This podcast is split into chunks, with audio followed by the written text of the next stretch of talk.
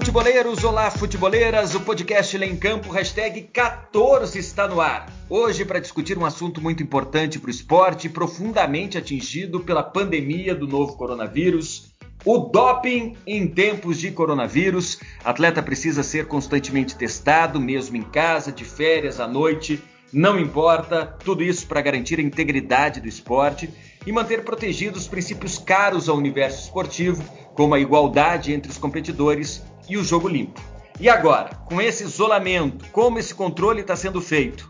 Nos Estados Unidos, eles estão aplicando estes testes antidoping por vídeo.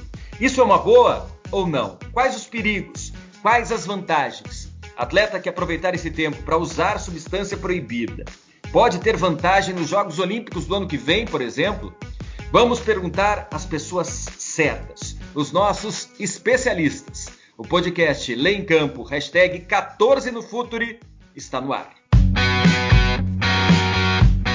Futuri apresenta Lei em Campo.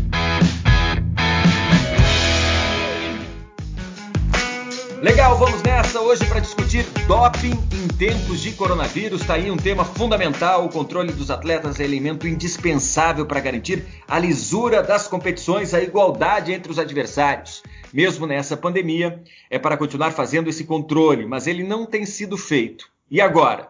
Para discutir justamente isso com a gente, temos a participação da Ana Luísa Soares, da equipe do Futuri. Tudo bem, Ana?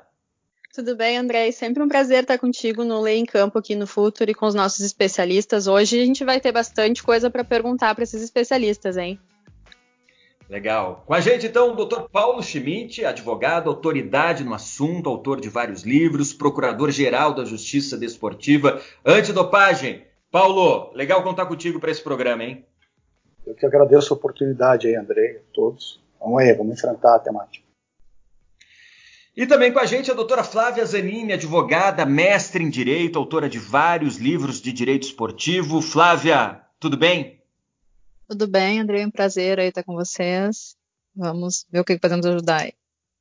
Antes da gente começar a debater sobre doping em tempos de coronavírus, vamos colocar os conhecimentos da nossa audiência à prova. Vamos para o nosso quiz. Doutor Nilo Patucci, qual pergunta que você tem para nós? Olá, Andrei. Tudo bem?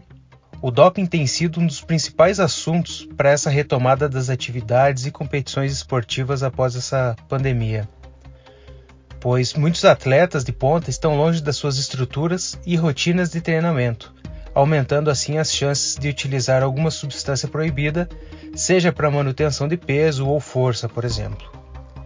No nosso quiz de hoje, nós queremos saber qual órgão processa e julga casos de doping no Brasil. Alternativa A: o Tribunal de Justiça Desportiva de cada confederação. Alternativa B: o Tribunal de Justiça Desportiva Antidopagem. Alternativa C: o Tribunal Nacional do Doping.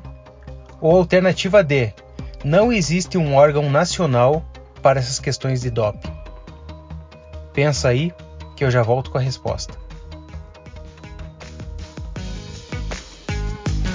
Então vá pensando, daqui a pouco tem a resposta para você do nosso quiz. Vamos lá, doping no esporte em tempos de pandemia, hora da gente ir atrás de todas as respostas. Vou começar perguntando para o Paulo Schmidt, uma pergunta bem simples de responder. Coronavírus ameaça a integridade da Olimpíada 2020 que vai ser disputada no meio do ano que vem, Paulo?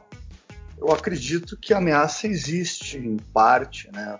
É preciso que o Comitê Olímpico Internacional e a Agência Mundial Antidoping é, estabeleçam protocolos de segurança e de risco para a realização dos próximos jogos e os critérios de elegibilidade. Eu até que escrevi recentemente um artigo sobre essa questão, que é bastante polêmica, né, sobre a participação dos atletas que estavam é, originariamente suspensos em uma edição e daí no, na data modificada estariam liberados. Então, isso é uma, uma das polêmicas. E a outra, como vocês bem já estão provocando no debate, diz respeito ao controle em tempos de pandemia. Eu acho que isso é, é realmente um cenário preocupante, todos eles.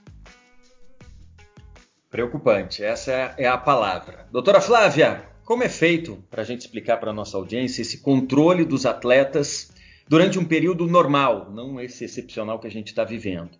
E depois, já emendando a pergunta, e nesses tempos de pandemia, como tem sido feito esse controle?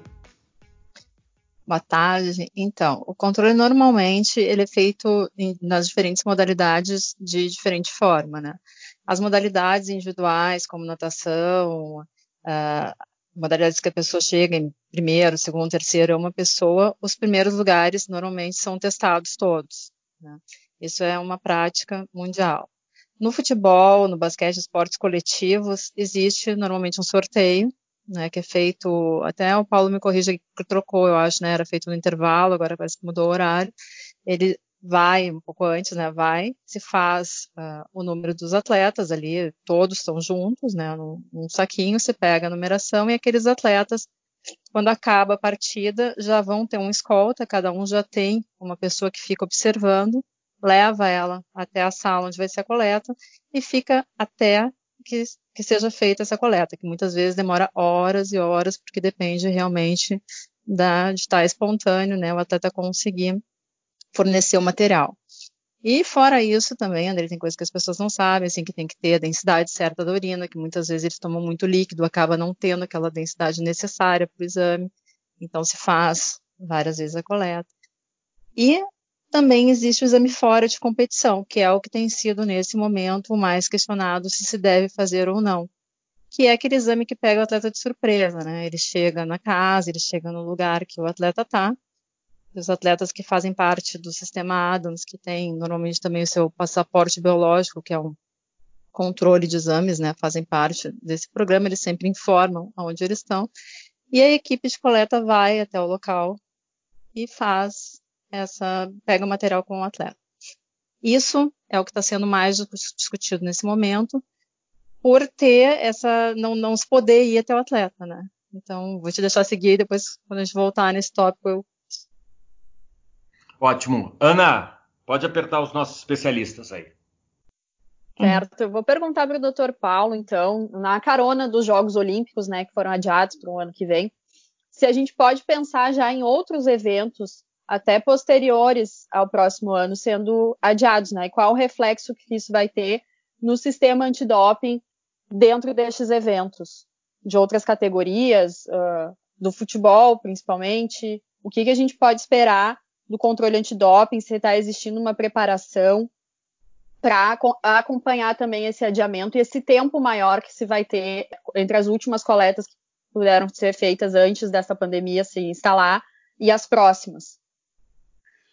Bem, Ana, a questão é que estudos mais recentes indicam que não está ocorrendo nem 5% de testes presenciais no mundo inteiro. É, isso, como eu havia colocado no início do debate, é muito, mas muito preocupante.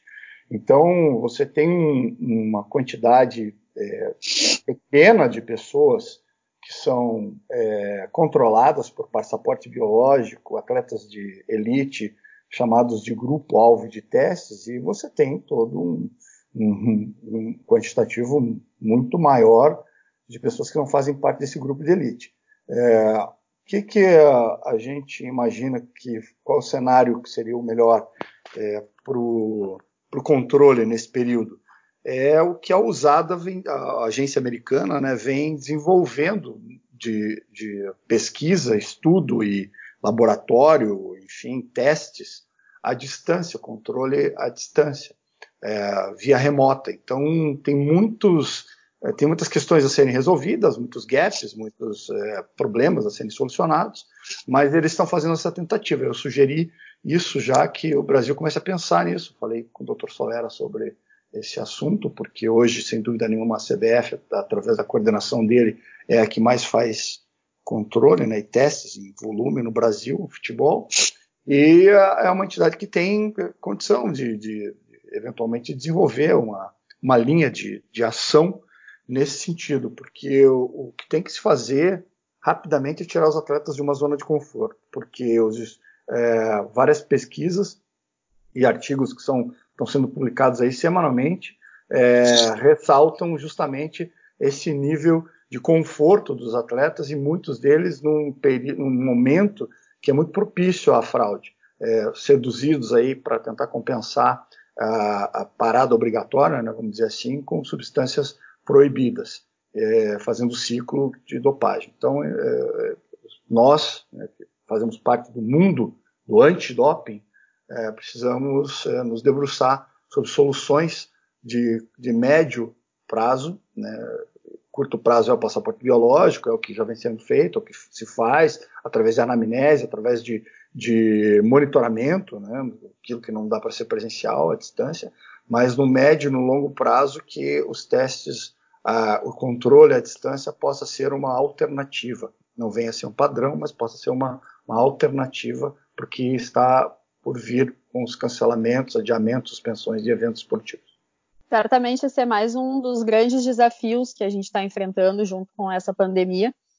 E em relação a esses testes à distância que a gente comentou aqui, vocês comentaram também nas suas falas, principalmente com esse exemplo dos Estados Unidos. Doutora Flávia, os testes de, de doping à distância, eles podem ser vistos nesse momento, apesar do caráter experimental ainda, como uma alternativa segura para a gente não perder tanto tempo sem esse controle de dopagem?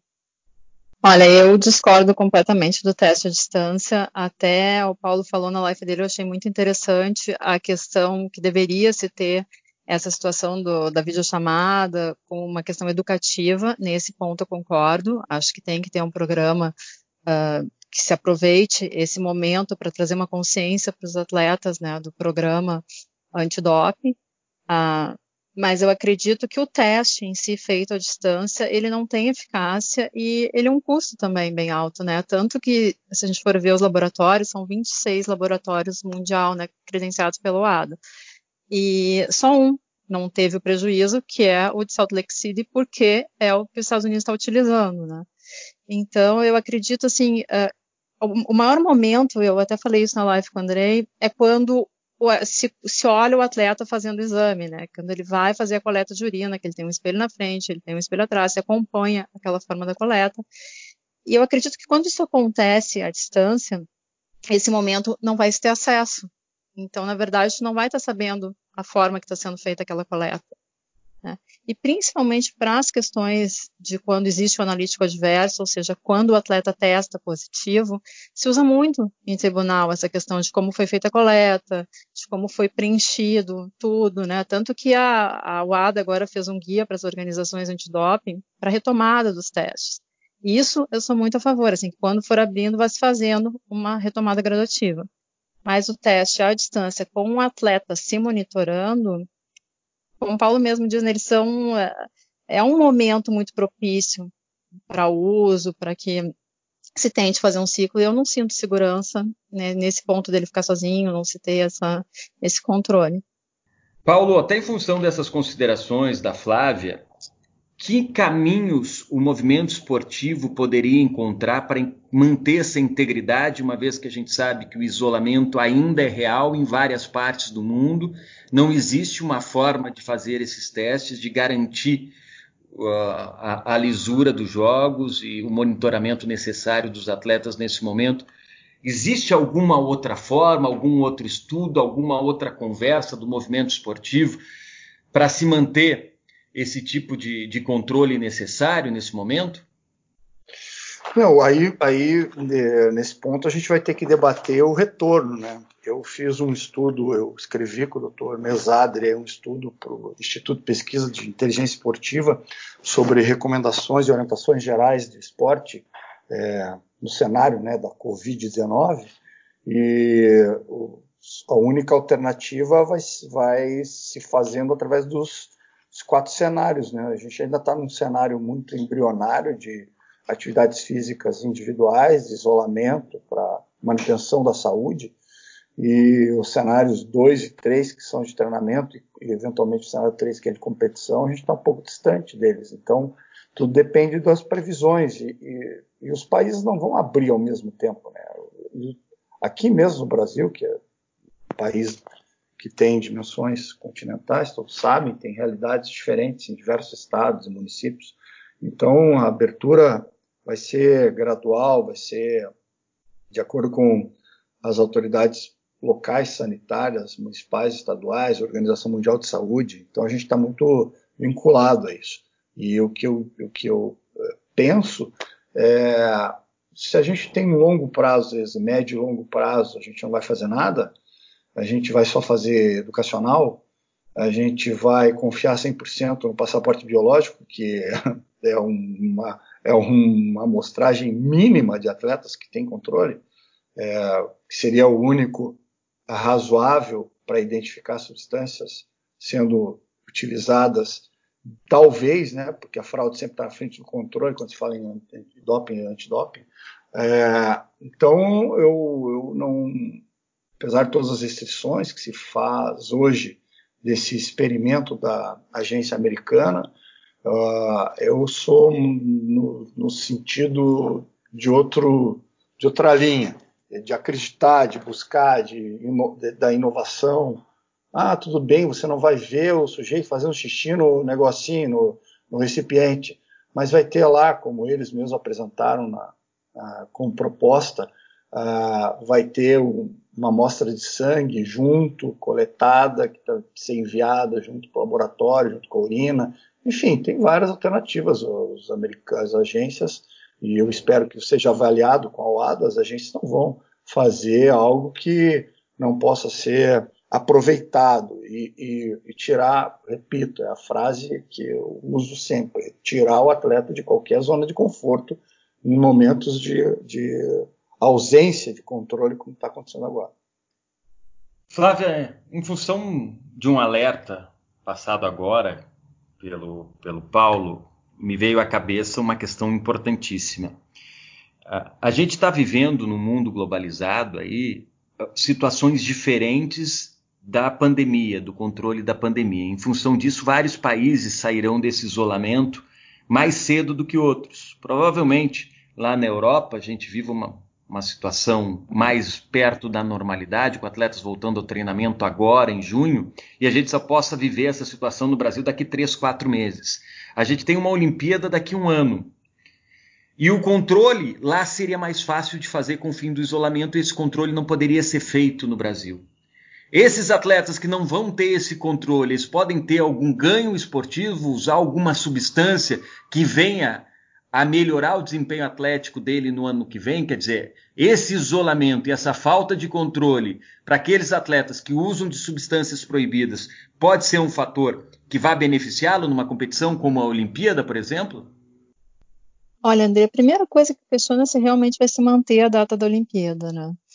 Quanto à questão da volta gradativa, eu achei bem interessante até nesse guia da UADA que ele deixa os países livres. Tipo assim, quem achar que tem, que há um momento que, que deve voltar os exames volta, quem acha que não deve, não volta. Mas mesmo os que voltam, tem uma lista enorme de, de cuidados que, que vai ter que se tomar. E questões que muitas vezes nós não pensamos. Por exemplo, a primeira coisa que começou a se falar aqui no Brasil, quando se falou, ah, vamos voltar ao treino do futebol, um vai manter a distância do outro, aquelas pessoas que são grupo de risco não vão fazer parte, não vão circular por ali, seja técnico. Mas o que, que acontece? O que, que acontece se tiver um atleta ali que aparecer contaminado no meio dos outros? Eles vão ter que ser, vão ter que ir para aquele momento de 14 dias, vão ter que tiveram contato com alguém que teve Covid, tem que passar por todo um procedimento, né?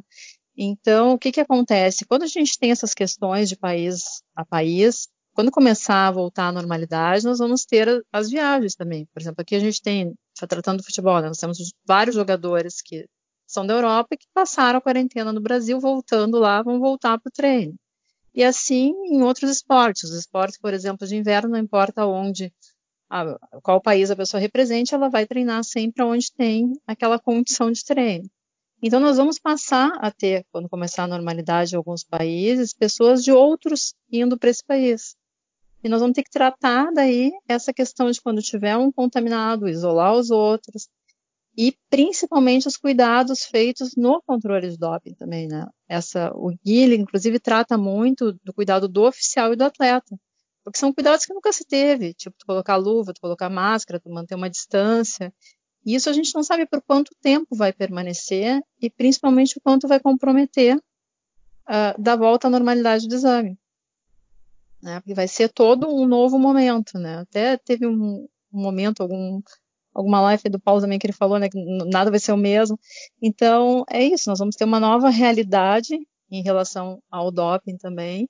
E essa volta graduativa dos países vai ser a, a, o doping também adaptado, né, o controle, o controle antidopagem vai ter que ter uma, uma nova realidade. Ana, contigo. Realmente, né, Andrei, como a gente tem falado aqui, a doutora Flávia acabou de colocar muito bem, nada será como antes, também no esporte, também no controle antidoping. Então, eu queria saber do doutor Paulo se a gente vai poder uh, perceber mudanças com o gradativo retorno aos treinos, o retorno, não à normalidade, mas uma retomada dos exames presenciais ou à distância, se as, as punições elas poderão sofrer alguma mudança, por exemplo, com, a, com o adiamento das, das competições, se a gente vai poder ver, por exemplo, uma punição começando apenas quando as competições forem retomadas, para que ela possa gerar uma efetividade, né? No caso, não punir o atleta para que ele fique durante esse tempo que não estão tendo competições punido e depois possa retomar normalmente, uh, visando mesmo garantir a efetividade dessa punição. Se a gente pode pensar em algumas mudanças nesse sentido. Então, Ana, na verdade a gente já tem essa previsão, essa regra no artigo 172, parágrafo 4 do Código Brasileiro de Justiça Esportiva, CBJD, que é aplicável subsidiariamente ao Código Antidopagem no Brasil, que diz que o cálculo do período de execução do termo de suspensão pode ser suspenso pelo presidente do órgão julgador em períodos que não são realizadas competições. Esse é o texto desse, desse dispositivo. Então a gente, a gente pensa né, na procuradoria agora, já para a próxima semana, provavelmente, ou durante alguns julgamentos, agora que já tem sessão por videoconferência, a, dia 12 eh, de maio, no Tribunal Pleno, nós pensamos em, em levar esse assunto à, à discussão sem dúvida alguma. A isonomia está quebrada, né? O que a gente tem que é, é, imaginar, pensar, é, avaliar é que, é, como o, Andrei colocou, são é, realidades muito diferentes no mundo inteiro. É, uns vão voltar antes, outros vão voltar depois, e o certo é que ninguém vai voltar como antes, né? Ninguém vai voltar como era é, vários protocolos e fatores de risco e premissas vão ter que ser, é, vão ter que ser implementadas. É, os testes, o mundo do, da antidopagem também vai ter que ser também vai ter que ser é, reestruturado, adaptado a esse chamado novo real, aí, nova realidade, novo normal, o nome que se queira dar. É, então, a gente está em situações, as circunstâncias de, de, quebra de isonomia muito grande, em vários, em vários setores, em vários cenários, várias, vários contextos. A gente para para pensar, às vezes eh, a gente tenta é, raciocinar como a gente era antes da declaração de pandemia, mas a gente só vai conseguir avaliar mesmo quando ela for é, revogada. Somente após a revogação da declaração de pandemia no mundo, através da OMS, que nós vamos ter é, condições de, de, avaliar a implementação dos diversos protocolos de segurança. Então, eu estou muito. Eu tenho, eu, e o doutor Mesada, nesse estudo, que ganhou uma, uma referência hoje, agora atualmente grande, porque a gente está sem um documento balizador no Brasil e a gente tentou fazer esse documento. A gente está muito focado no como e não no quando. É, o que as pessoas querem é o quando. É, eu gostaria muito de, de, de pensar no quando. É, e o quando a gente sabe como que a gente quer. A gente quer o mais cedo possível. Só que a gente só pode ter o, o quando quando for o mais tarde necessário. Ele é o mais cedo possível para nossos desejos, para as nossas ansiedades, mas ele é o mais tarde quando, é, é, é se necessário. Por quê? Porque é, a gente precisa também, a gente vai ter que estar preparado para esse momento da retomada. E esse é o como. E a gente está tentando raciocinar em vários setores, em várias áreas, vários temas e subtemas. Um deles é o doping dentro do, do cenário esportivo. É, como voltar? É, já tem que pensar, por isso que eu insisto, é, as pessoas estão sendo muito refratárias. A doutora Flávia pode, pode é, se considerar uma, é, uma refratária essa, uma, contrária a essa implementação do teste à distância, mas talvez a gente não tenha outra alternativa para um, um curto e médio prazo. Talvez a gente tenha que, é, tenha que fazer alguma coisa, porque senão é, a gente, com, os, com, as diversas preocupações do mundo hoje, de segurança, é, vai ter essa quebra de isonomia para onde determinadas localidades vão abrir de melhor ou pior forma antes que outras. E isso vai propiciar mais ou menos controle ou testes. Isso vai ter uma quebra de isonomia, porque nós sabemos como a UADA exige de todas as NADs, organizações antidoping do mundo, um cumprimento de metas. Como que vão ficar essas metas? É, quanto mais testes, mais controle. É, né, aquela tríade, controle, fiscalização e eventual punição. É, e no centro de tudo isso, o aspecto educacional, que é o mais relevante. Mas sem controle, você não é, implementa é, nenhuma medida preventiva eficaz de segurança. Essa é a minha visão. Ao mesmo tempo que a gente tem como se preparar, a gente também não sabe muito o que esperar, né, doutor Paulo? Então fica mais complicado uh, tomar algumas decisões e pensar em algumas medidas com, com tanta incerteza. E essa incerteza também ela pode ser vista, como a gente falou antes aqui, como uma oportunidade né, para alguns atletas, algumas equipes se utilizarem de, de doping e tentar fugir também de uma punição. Gostaria de perguntar para a doutora Flávia se com isso a gente pode esperar um aumento significativo de casos, né, apesar dessas dificuldades que nós tratamos aqui para implementar os testes, se a retomada do esporte vai, vai implicar também um aumento significativo de casos de de. Né? Quais vão ser as medidas, justamente por, por essa incerteza na aplicação dos testes? Olha, eu acredito que certamente vai ter um número muito maior de atletas testando positivo, até porque eu acredito que quando, com a retomada vai ter um número muito maior de testes, né? A, a meta do nosso laboratório brasileiro aqui para o ano eram 12 mil testes. O ano passado eles fizeram 10 mil e, e poucos testes, né, do controle. E isso, não, claro, não vai ter como ser feito esse número, provavelmente, retomando os testes aos poucos. Mas eu acredito que quando voltar, vão ter muito mais atletas testados, até para que, como o Paulo disse, se possa tá, alcançar os outros países que já começaram o teste antes.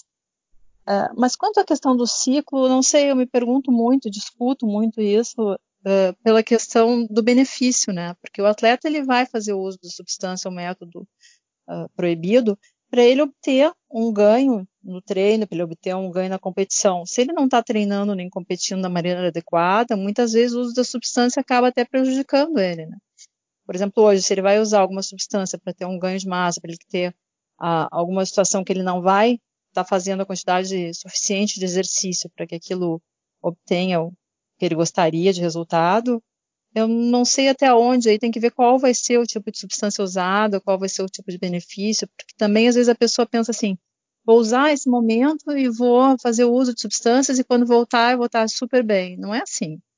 Porque toda, toda a questão do uso de substância ou método, ela, tem, ela vai tendo um resultado durante a questão do treinamento e acompanhando, durante o período de competição também muitas vezes não vale a pena para o atleta, mesmo ele sendo desonesto, né, ele fazer o uso de um uso grande de substância se ele não vai utilizar isso nesse momento. E se ele for parar até sair do corpo dele, ele não vai obter o benefício que ele gostaria, né? Então isso também eu acho que é um caso a ser pensado. Claro que tem substâncias que sempre vão beneficiar, a gente discute aí muito a questão da testosterona e tal, mas que também vai aparecer, porque ela não é ela tem substâncias que são qualitativas, outras são quantitativas. Então, por mais que passe tempo, ela vai seguir aparecendo no organismo, embora uma quantidade menor. Né, se o atleta fez um grande uso, ela vai aparecer ainda daqui a meses. Excelente, Flávia. Excelente, Paulo. Antes da gente ir para as considerações finais dos nossos especialistas, a gente está devendo a resposta do nosso quiz. Nilo Patucci, conta para gente se nossa audiência acertou ou não a pergunta. Estou de volta. Vamos conferir a resposta? Acertou quem escolheu a letra B, Tribunal de Justiça Desportiva Antidopagem. Esse tribunal tem a competência para julgar apenas casos referentes à dopagem e está vinculado ao Ministério da Cidadania pela Secretaria Especial do Esporte. Valeu, Andrei. Até a próxima. Bacana, acertou? Não? Valeu demais a participação. Agora as considerações finais. Dr. Paulo, controle de doping em tempos de pandemia, como o esporte vai sair dessa? Não vai ser fácil. É... O momento não está sendo fácil em vários sentidos, né? Para a economia, a vida, essa disputa mais é, é, difícil em que as pessoas estão discutindo algo que que não deveria acontecer, que é como se fosse uma briga entre vida e economia. Na verdade, vida é, é tudo. Então, é, como não está sendo fácil em nenhuma atividade, não é fácil no esporte. E o esporte, ele, o, a antidopagem, ela está inserida num contexto de uma ideia de jogo limpo.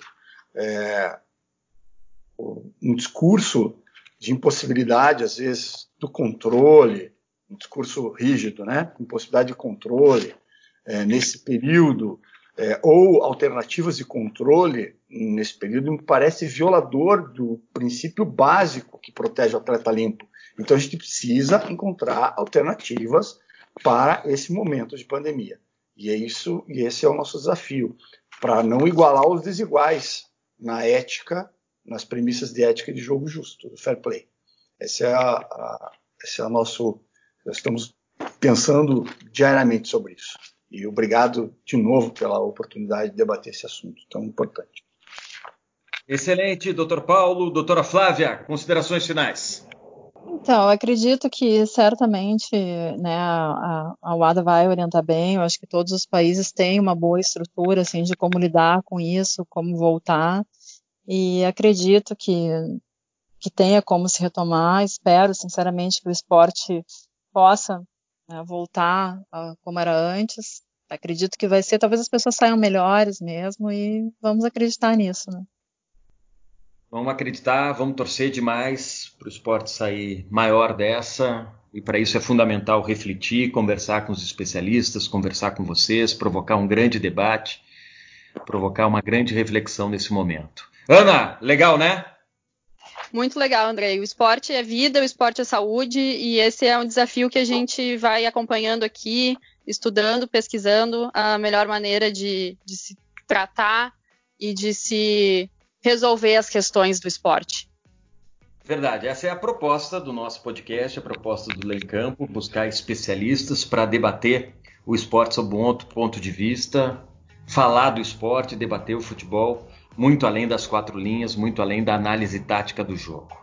Valeu demais a participação de todos. Antes da gente se despedir, de fato, vamos chamar aqui uma tabelinha que eu considero indispensável, é aquela entre esporte, literatura e direito. É hora da dica do esporte das letras do Lei em Campo, com Alexandre Barreto. Conta pra gente o livro que você separou, Alexandre. Olá, pessoal, tudo bem? Nossa dica de livro para essa semana no Esporte das Letras, lá em www.leincampo.com.br, é O Racismo no Futebol Brasileiro. Um assunto que está na pauta do dia, o momento pede e um livro que vem a calhar. No Lei em Campo a gente já tratou dele na atualidade, a gente tem textos, a última sobre racismo no futebol e mais um ato lamentável do colunista Luiz Costa. Já abordamos os aspectos legais no esporte com o Nilo Patucci e a Dani Maiolini, com aqueles textos gostosos dela, também já falou sobre o assunto em Os Senhores Absolutos do Esporte. Tudo isso você encontra lá no Lei em Campo. E a gente então pegou esse livro do Igor Serrano, lançado no final de 2008 e já uma obra indispensável. Eu não encontrei nas grandes livrarias, imagino que a compra seja somente no site da editora Multifoco, mas vale a pena porque é um daqueles temas que a gente tem de repetir e falar e tornar a repetir. Nada melhor do que estar sempre bem embasado para conseguir tratar desse assunto com a seriedade que ele exige. Lá no site da Multifoco, na apresentação, eles ainda lembram. Hoje, casos de discriminação racial durante partidas de futebol se proliferam, enquanto poucos dirigentes técnicos e presidentes dos clubes brasileiros são negros. Uma grande verdade e um grande livro. Valeu, Alexandre, muito bom. Hoje o podcast hashtag 14 do Lei em Campo no Futuro debateu doping em tempos de coronavírus. Fundamental entender como se faz o controle dos atletas, o que se tem discutido e o que pode ser feito para manter algo indispensável para o esporte, a integridade das competições, garantir o jogo limpo, garantir a igualdade entre os competidores. Foi legal demais a participação da doutora Flávia, do doutor Paulo, da Ana, nosso podcast do Lei em Campo é sempre muito bacana. Nossas recomendações, nossas dicas finais. Nos siga nas redes sociais, arroba Campo. Assine também a nossa newsletter e fique por dentro dos conteúdos do Futuri. Para quem ainda não sabe, lançamos o Futuri Club. Venha fazer parte do time para ganhar conteúdos exclusivos e a cada meta atingida, desbloquear mais produtos do Futuri. Seja um cliente Silver ou Gold acessando apoia.c barra Futuri. A gente manda aquele abraço para você. Muito obrigado pela companhia nesse nosso podcast. Até o próximo programa, hashtag 15 já, hein? Tchau, tchau, valeu demais!